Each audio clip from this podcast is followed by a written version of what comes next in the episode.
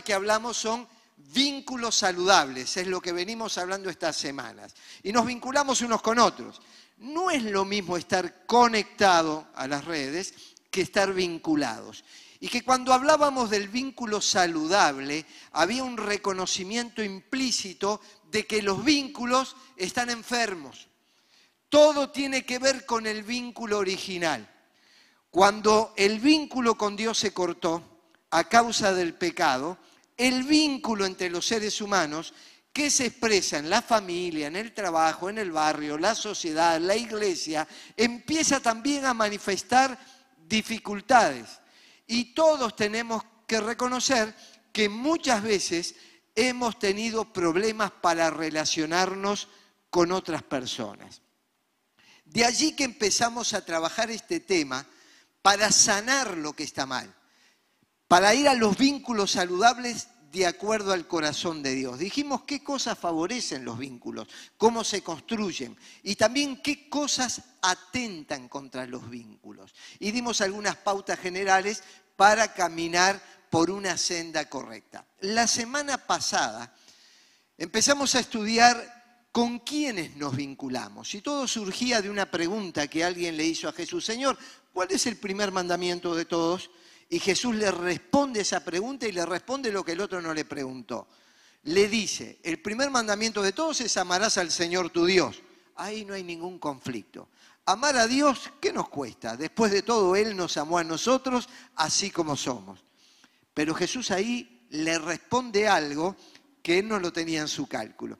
Vos con toda tu sabiduría, teología, conocimientos, estudios en las universidades religiosas, no has podido amar al prójimo. Entonces dice, amarás a tu prójimo como a ti mismo. ¿Sabe lo que le está diciendo Jesús?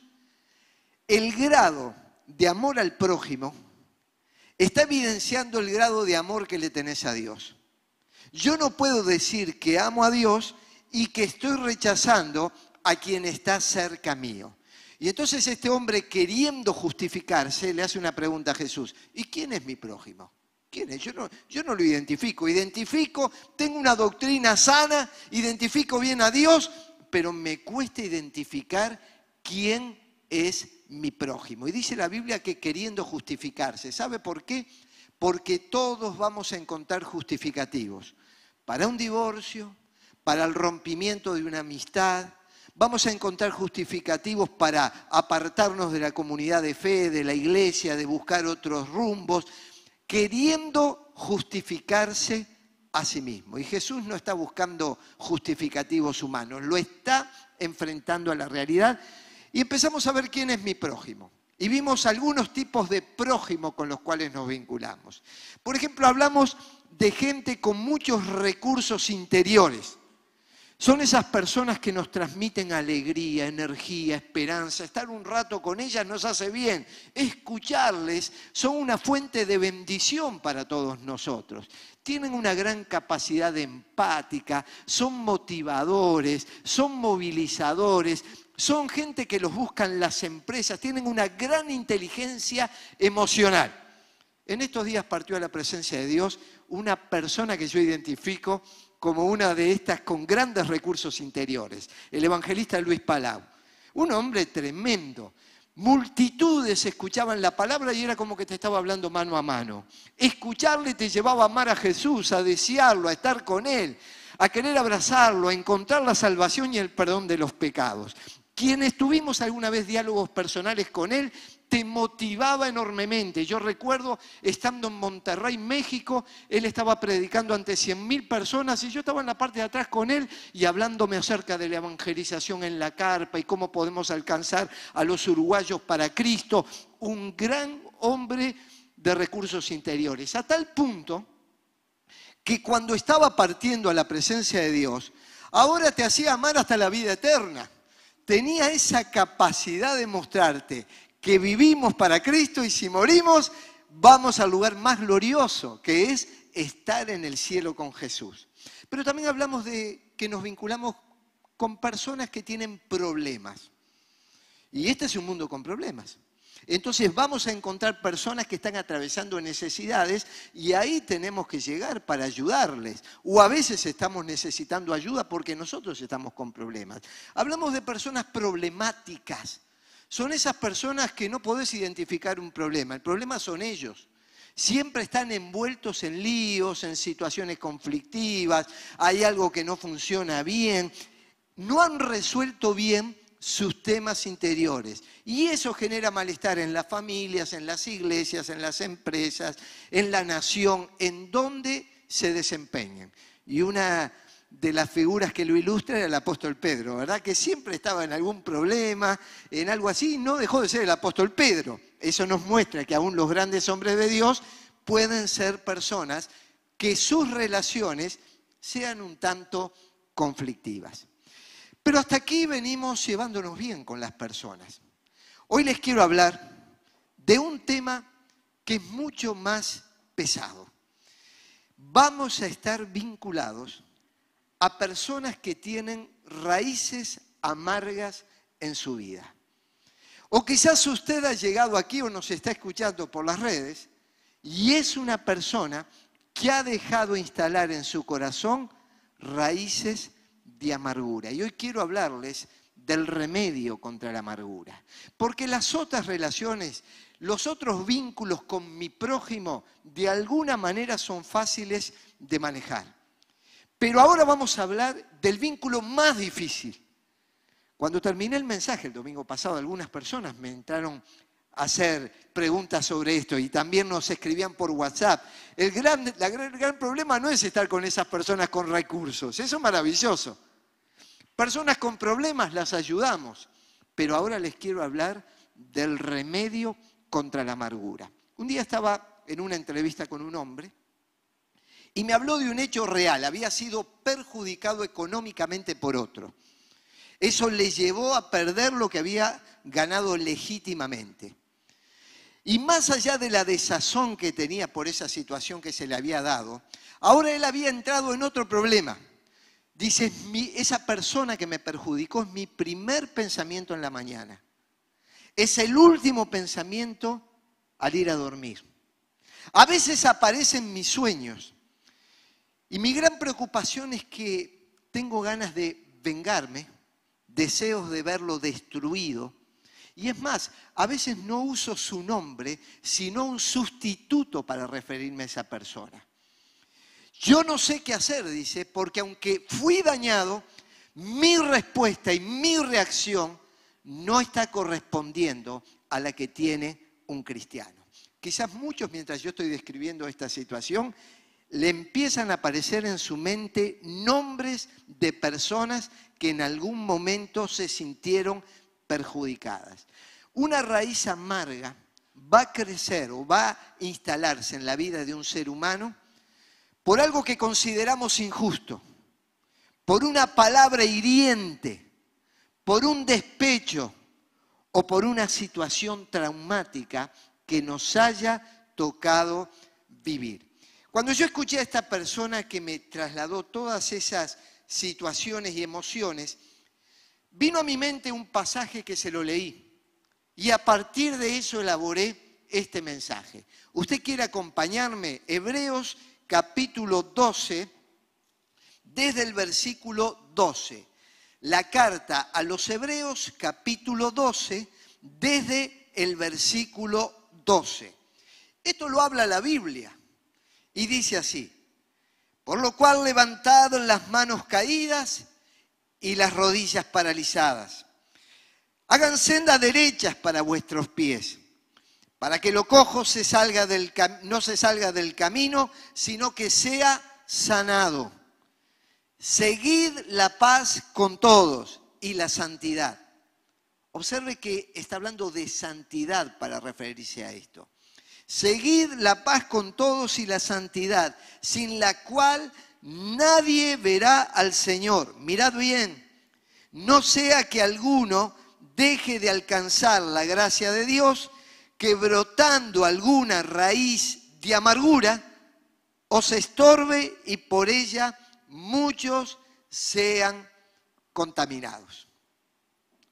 estas raíces amargas que se instalan en la vida, es como querer darle veneno a aquel que nos perjudicó y lo terminamos tomando nosotros. Al primero que daña la raíz amarga es aquel que ha dejado que se instale en su corazón. Esa persona tiene dolores, esa persona tiene trastornos, esa persona no vive en libertad, siente que su mundo interior, su psiqui, sus emociones y sus reacciones están enfermas. Por momentos puede la persona hasta parecer simpática, puede hacer chistes en una fiesta, puede aparentar cierta alegría, pero en el fondo del corazón, cuando se trata de enfrentar la vida, amargura se instaló en su corazón. Y quiero diferenciarlo de la tristeza. La tristeza es una reacción natural ante un episodio doloroso. Si alguien vio partir a la eternidad a un amigo y ese amigo ya no está, es natural que sienta, por ejemplo, un grado de tristeza. Esa es una respuesta emocional del ser humano. Como también nos ponemos contentos cuando un bebé aparece en la familia. Entonces la respuesta emocional es estar alegres. Pero la raíz de amargura no tiene nada que ver con estas situaciones de vida. Se lo voy a leer uno de los textos en la versión Dios habla hoy. Dice lo siguiente, procuren que a nadie le falte la gracia de Dios, a fin de que ninguno sea como una planta de raíz amarga que hace daño y envenena a la gente. Observen, que aquí está diciendo las consecuencias de estas raíces amargas. Hacen daño y envenenan a la gente. Yo he visto más gente enferma de raíces de amargura que de COVID-19. Y todos nos ponemos tapabocas, pero ante la amargura, que es una planta venenosa, tenemos que ponernos tapabocas, tapa oídos, tapa ojos, tenemos que vivir tapados, porque es altamente contagioso y perjudicial. Y sabe que puede ser que usted conviva con un amargado, o puede ser que usted tenga que ir todos los días a trabajar a ambientes hostiles. Puede ser que usted sea una persona con estas características. Y yo lo único que quiero es que Dios, por un lado, me haga sano para que yo pueda transmitir bendición, alegría y esperanza a la gente. Pero por otro lado le pido a Dios que me cubra de personas con raíces amargas para que todo ese daño que ellos transmiten no pueda perjudicarnos en ningún área de la vida. Entonces vamos a ir a qué significa una raíz amarga, ya que no es tristeza, ya que lo diferenciamos de eso, ¿qué es una raíz amarga? Bueno, la raíz es la parte de una planta que está sumergida en la tierra y por lo tanto oculta los ojos. Toda raíz fue previamente plantada, se riega, crece y se expresa a través del fruto.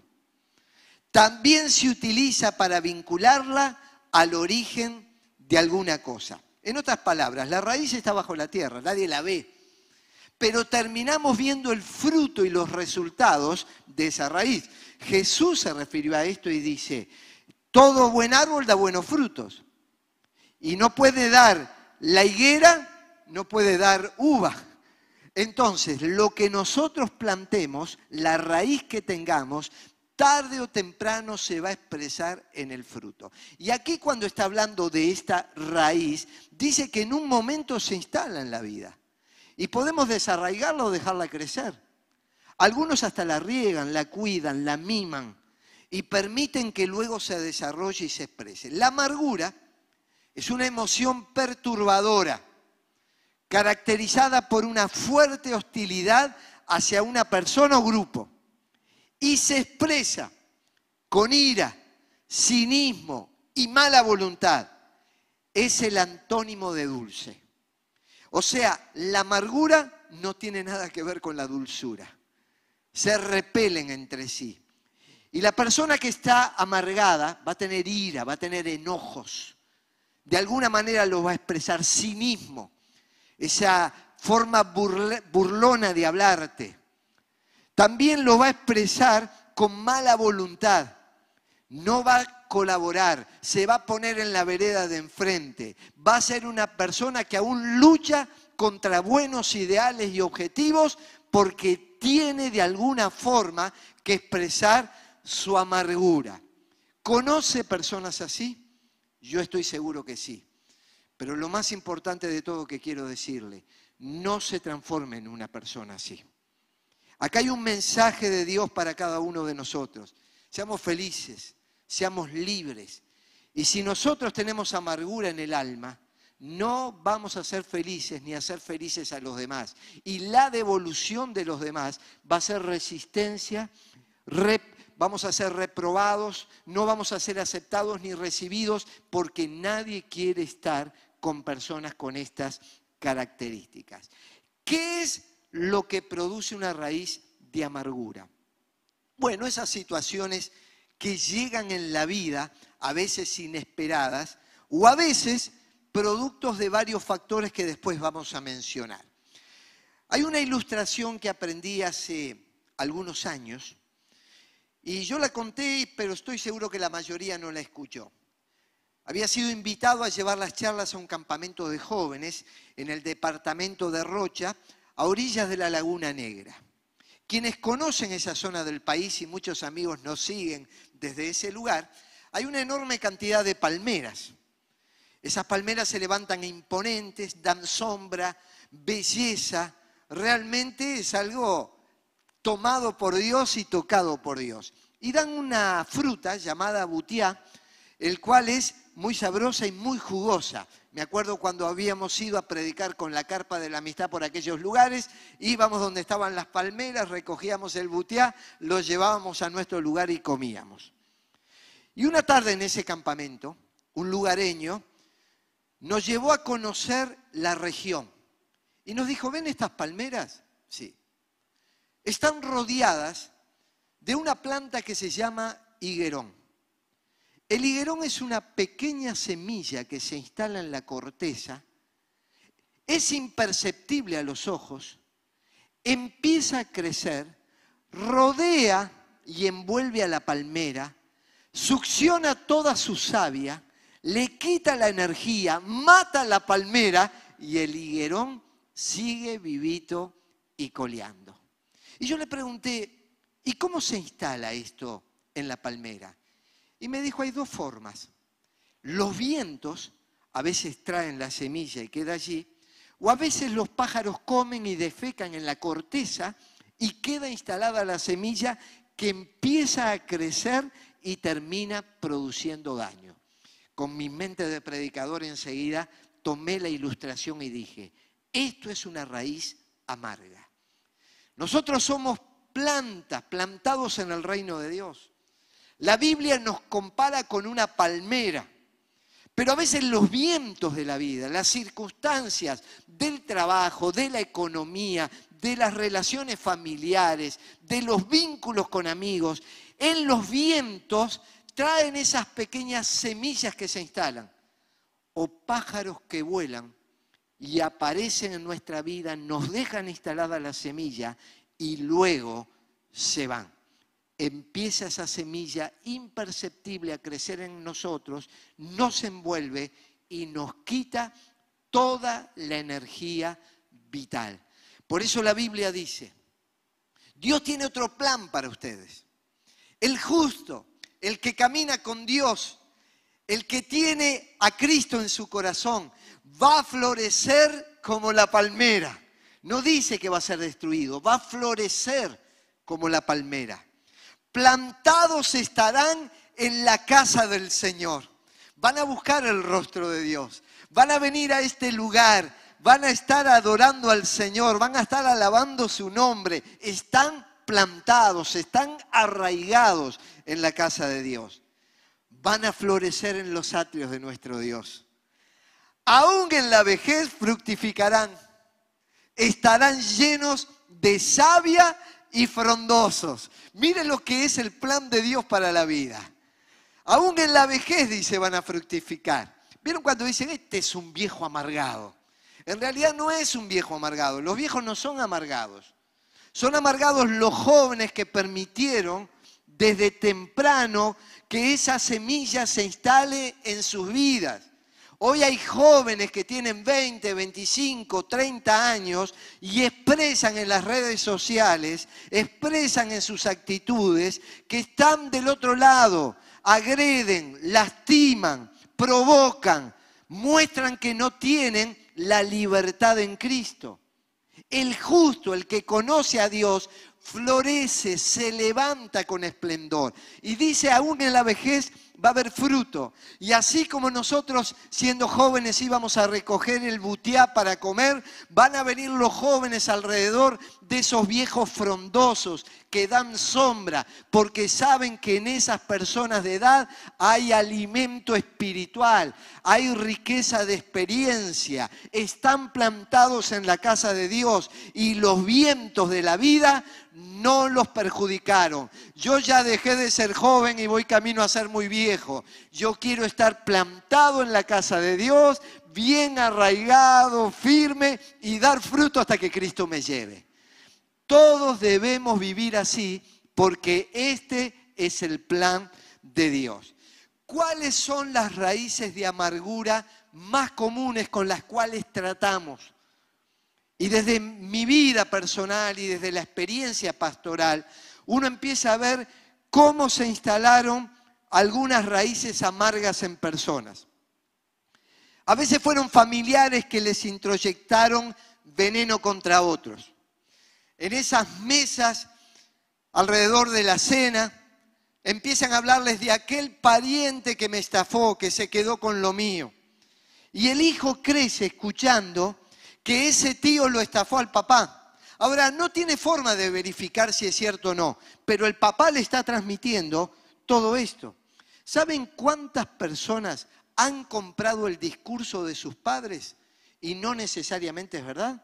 Yo siempre recuerdo a una chica que me hablaba así, pastor, usted sabe todo lo que la iglesia le hizo a mi mamá.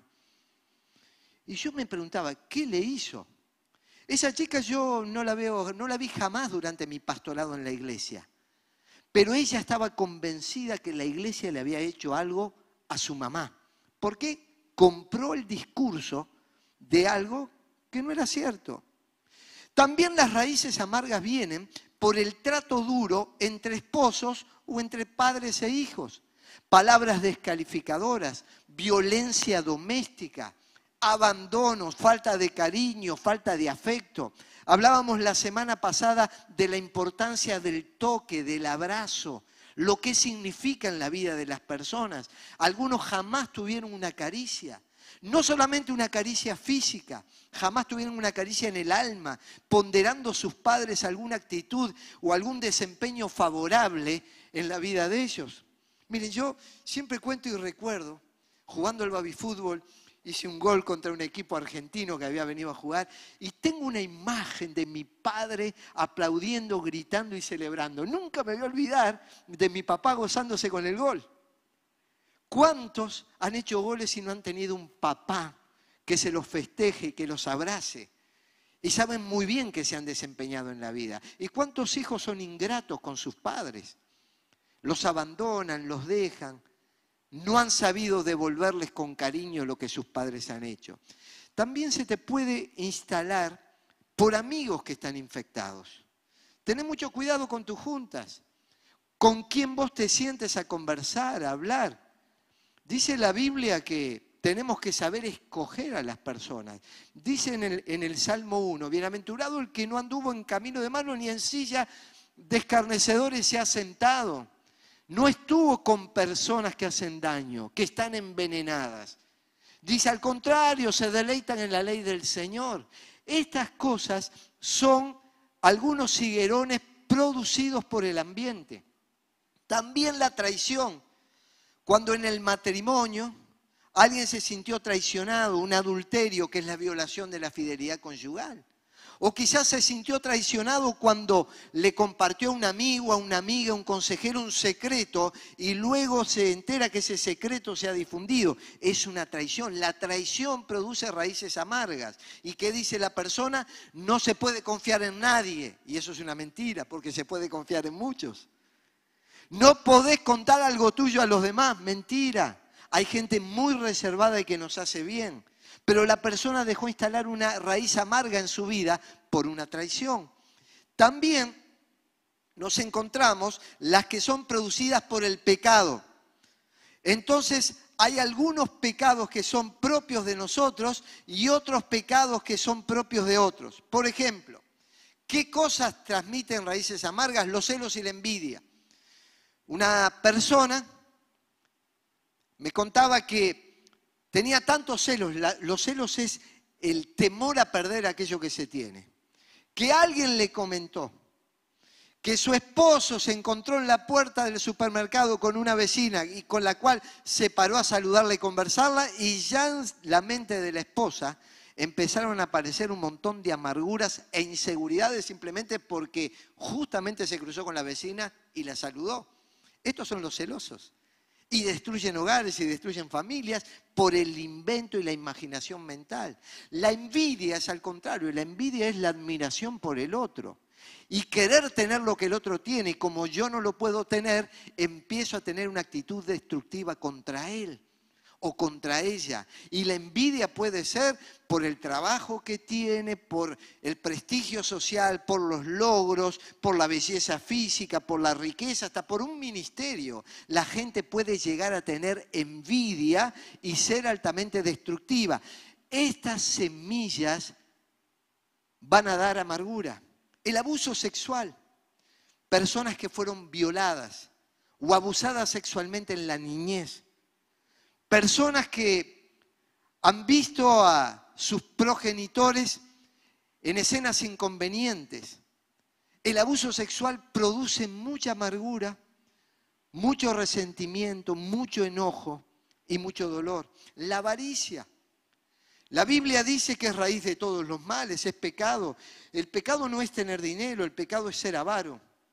Es ese afán desmedido, es no, es ser, no es ser generoso, es pensar solamente que la vida es algo material sin darle importancia a todos los aspectos de la vida. También a veces se instalan raíces amargas por falsas ideas. La frustración por sueños no alcanzados. En un momento Moisés se sintió el gran libertador del pueblo de Israel. Y dice, yo pensaba que mis hermanos iban a entender que el pueblo de Dios se iba a liberar por mano mía. Dice, pero el pueblo no lo entendió así. Sueños no alcanzados. A veces nosotros pusimos expectativas en cosas, nos imaginamos ser grandes libertadores o empresarios o profesionales o predicadores, un montón de cosas que estuvieron en nuestro imaginario pero no pudimos tenerlo. Eso nos produce muchas veces amarguras. La necesidad de reconocimiento y valoración. Mencionan a otros, felicitan a otros, nadie me da importancia, la comparación con otras personas. Iniciamos todos un mismo camino, fuimos compañeros en la universidad y mira el otro como levantó vuelo y yo me quedé aquí. Hasta anhelos de cargos en la iglesia producen amargura. ¿Saben cuánta gente en vez de servir a Dios libremente en las diferentes funciones que Dios le da, pelean por cargos. Y todo eso genera raíces amargas. Me pusieron, me sacaron, empiezan a imaginar teorías conspirativas, un montón de cosas por las amarguras. ¿Cuáles son las consecuencias de una raíz amarga? Bueno, hay algunas consecuencias personales y otras colectivas. Voy a empezar a hablar de las personales. Dice en el versículo 15, nos estorba. El estorbo es algo que no nos permite desarrollarnos y movernos con libertad. Algo que me estorba me molesta. Una vez yo me clavé una pequeña espina en el pie y un día empecé a sentir dolor y después me di cuenta que se empezó a infectar la zona. Me estorbaba una pequeña espina. Y todos tenemos a veces pequeñas espinas que nos estorban. Y antes de que se infecte, antes de que se transforme en una raíz amarga, tenemos que ir al médico de los médicos para que la estirpe y sane aquello que está mal. Hay estorbos emocionales. Observe las expresiones del texto. Manos caídas, rodillas paralizadas, debilidad y cojera. la persona no anda bien, no camina bien, tiene las manos caídas, no hay voluntad, no sabe lo que le pasa, pero no puede avanzar. Hay estorbos físicos, habla de que algo necesita ser sanado. Y ya hemos explicado cómo los médicos nos dicen que muchas enfermedades interiores terminan aterrizando en el cuerpo. Asaf fue un tremendo músico y adorador en tiempos del rey David. Y en un momento escribe en uno de sus salmos, se llenó de amargura mi alma y en mi corazón sentía punzadas. Ahora, ¿qué tiene que ver una cosa con la otra? Todo. Su alma estaba llena de raíces amargas y empezó a tener alteraciones en el funcionamiento de su corazón. En el Salmo 77, el mismo Asaf se da cuenta de los trastornos que estaba viviendo y dice, enfermedad mía es esta. Estoy mal, estoy enfermo. El problema no es el corazón, el problema es que se llenó de amargura el alma. Hay estorbos espirituales. Dice, no alcanza la gracia de Dios. Y el que no alcanza la gracia de Dios será alcanzado por la desgracia. Solamente vivimos y somos salvos por gracia. Solamente caminamos con Cristo por gracia y vamos a ir a la vida eterna por gracia. Y el que no alcanza la gracia de Dios lo alcanza la desgracia. Y esto significa y hace idea a un grupo de caminantes que salieron todos juntos en un rumbo y el grupo siguió avanzando y alguien se queda a mitad de camino, no alcanza al grupo, no continúa con él. Mucha gente empezó una familia, una empresa, una profesión, su vida espiritual. Y en un momento se quedó en el camino, abandonó y es tiempo de volver atrás. Y existen consecuencias colectivas, estas son las personales. ¿Cuáles son algunas consecuencias colectivas para la amargura? Dice, muchos son contaminados, terrible. Uno quiere vivir una vida para bendecir, para alegrar, para generar salvación, esperanza, vida eterna. Uno quiere vivir los propósitos y planes de Dios y hay gente que contamina. Esta gente tóxica va a exteriorizar sus problemas interiores de estas maneras. Pensamientos recurrentes y hostiles hacia otra persona. No puede dejar de pensar en esa persona. Y es recurrente ese pensamiento descontento y críticas manifiestas. Lo va a decir, lo va a expresar. Y a veces lo va a expresar con palabras y a veces lo va a expresar con sus silencios. No te saluda, no te volvió a llamar, no te va a acompañar en un momento de celebración, de gozo, de alegría. No va a estar contigo en esos momentos. Celos y envidias ante el éxito ajeno no lo toleran. No puede ver una persona tóxica y una persona que tiene raíces amargas el éxito en aquella persona. Se va a distanciar de grupos familiares, sociales o espirituales. Yo conozco personas que hace décadas que no se dan con sus seres queridos, que hay un casamiento y no pueden estar todos juntos. Conozco personas que se han ido de iglesias en un descontento y en una crítica y tienen justificativos interiores para hacerlo. Conflicto con quien representa autoridad también es otro síntoma. Entonces van a mirar quién es la autoridad en la casa, papá y mamá, el conflicto es con ellos.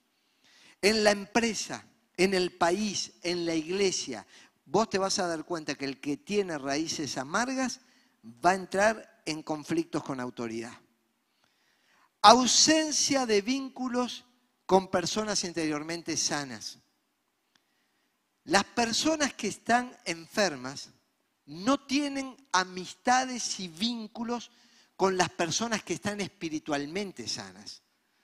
¿Por qué? Porque automáticamente no se pueden juntar. La luz y las tinieblas no pueden ir juntos. Esto está muy iluminado, disipó las tinieblas. Cuando yo me vaya de acá, se apagan las luces, ganan las tinieblas. No pueden estar juntos. No disfrutan los cultos y actividades de la iglesia. Siempre van a encontrar algo. Algo que no les gusta, algo que les molestó, algo que está mal. entonces no disfrutan ni la presencia de Dios, ni los cultos, ni siquiera las transmisiones. Por eso, la Biblia nos da un consejo. No se dejen engañar, no caigan tocando sus vidas con gente con raíces amargas porque van a salir envenenados. No tengas miedo de alejarte de personas que producen toxicidad en tu vida que te van a lastimar, que te van a dañar, que permanentemente van a estar cerca tuyo para dañarte. A veces te ofrecen algo que parece amoroso, tierno, bueno, pero después van a sacar la esencia de lo que son. Y la Biblia dice, no se dejen engañar. Las malas compañías corrompen las buenas costumbres. Vuelvan a su sano juicio, vuelvan al vínculo familiar, vuelvan a reparar las amistades, vuelvan a la iglesia. No se dejen engañar. Busquen a las personas justas y entren en un sano juicio. ¿Existe tratamiento contra la raíz de amargura? Sí, existe. Hay posibilidad de sanar. Y eso depende de Dios, pero depende también de nuestras actitudes. Porque yo puedo ir al médico él hacerme el diagnóstico, darme la medicina y yo no tomarla. Y yo puedo ir a Jesús, permitir que Él me sane, que me diga cómo sanar, pero yo no tomar la medicina que Él me da. ¿Cuánta gente va a psicólogos o a psiquiatras para rastrear en su inconsciente, en su mundo interior? Y a veces esto puede ayudarnos a aliviar los síntomas. Pero si yo estoy diciendo que la raíz de amargura es un pecado, no hay psicólogo, no hay psiquiatra y no hay pastor, ni sacerdote, ni rabino, ni iglesia, ni nadie que represente algo emocional o espiritual que pueda sanarme. El pecado se soluciona de una sola forma. En primer lugar, reconociendo que estoy enfermo. Señor, yo he pecado hay raíces amargas en mi vida. En un momento los vientos de la vida o algún pájaro instaló en la corteza de mi alma algo que me dañó. Y yo permití que eso me envuelva y que eso me destruya. Señor, reconozco mi enfermedad, reconozco mi pecado, reconozco que estoy envenenando personas y que necesito total y completa sanidad. No solamente hay que reconocerlo, hay que confesárselo a Jesús. Hay que decirle, Señor, yo tengo amargura contra esta persona. Y decirle el nombre, no use sustitutos. Me cuesta relacionarme con ella. Me he distanciado de esta persona, me he enojado con esta persona, o con este grupo, o con esta iglesia. Señor, yo reconozco y te pido perdón. Para sanar esto hay que ir a la cruz de Cristo. En la cruz Él cargó con nuestros pecados. Y la sangre de Jesucristo, el Hijo de Dios, nos limpia de todo pecado. Yo escucho a algunos que para protegerse del COVID-19 dicen, la sangre de Cristo me cubre. Mire, cúbrase la boca y póngase tapabocas. Porque la sangre de Cristo lo que hace es limpiar el pecado. Y no usemos la sangre de Cristo para cosas que no existen. Reconozcamos nuestro pecado, confesemos al Señor y digamos, Señor, en la cruz derramaste tu sangre por mis pecados. Yo quiero pedirte que me limpies. Yo quiero que me restaures. Yo quiero que me lleves a plenitud espiritual. La Biblia dice, recuerda que no eres tú quien sostiene la raíz, sino que la raíz te sostiene a ti. Por eso decirle al Señor, Señor, yo dejé instalar estas raíces en mi vida, coloca nuevas raíces en mi corazón.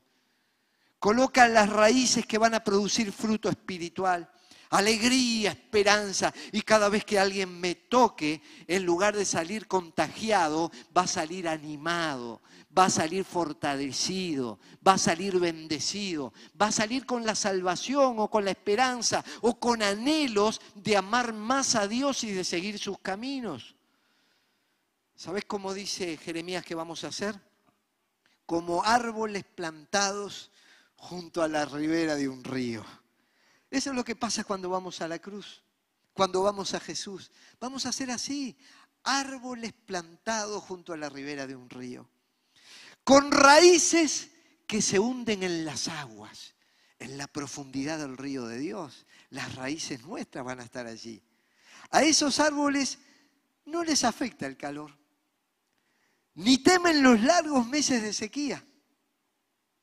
Sus hojas están siempre verdes y nunca dejan de producir fruto. Ah, qué lindo es estar libre de raíces amargas. Qué maravilloso es hundir la vida en el río de Dios. Permitir que aunque vengan sequías y dificultades y problemas y vientos y personas malas y personas que nos contagian o nos quieren contagiar, estamos firmemente arraigados en Dios, en su palabra, en su río.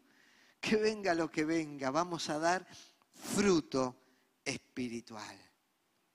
Y algunas preguntas para terminar, que son conducentes a la hora de buscar soluciones. ¿Hay alguna raíz amarga que estorba mi vida? ¿Existen episodios, personas o grupos del pasado o del presente que al pensar en ellos me perturban? ¿Noto las consecuencias de la raíz de amargura en mis emociones, físico, en la relación con Dios, con la familia o con la iglesia, lo noto.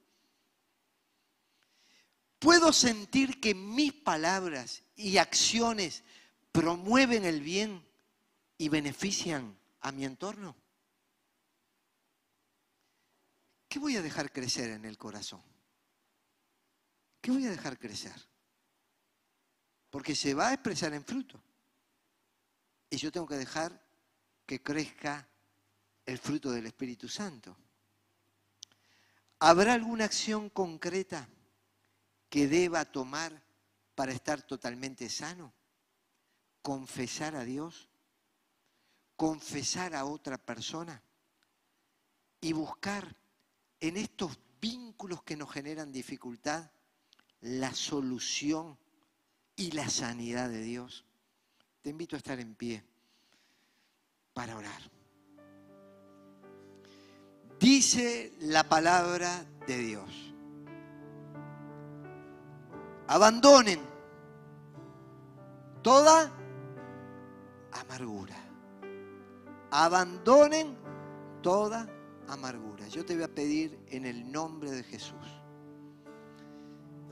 que hoy dejes en el altar todas esas amarguras que fuiste acumulando. No vas a poder pasar aquí porque el protocolo no nos permite. Pero simbólicamente vas a estar trayendo al altar esa amargura, ese episodio.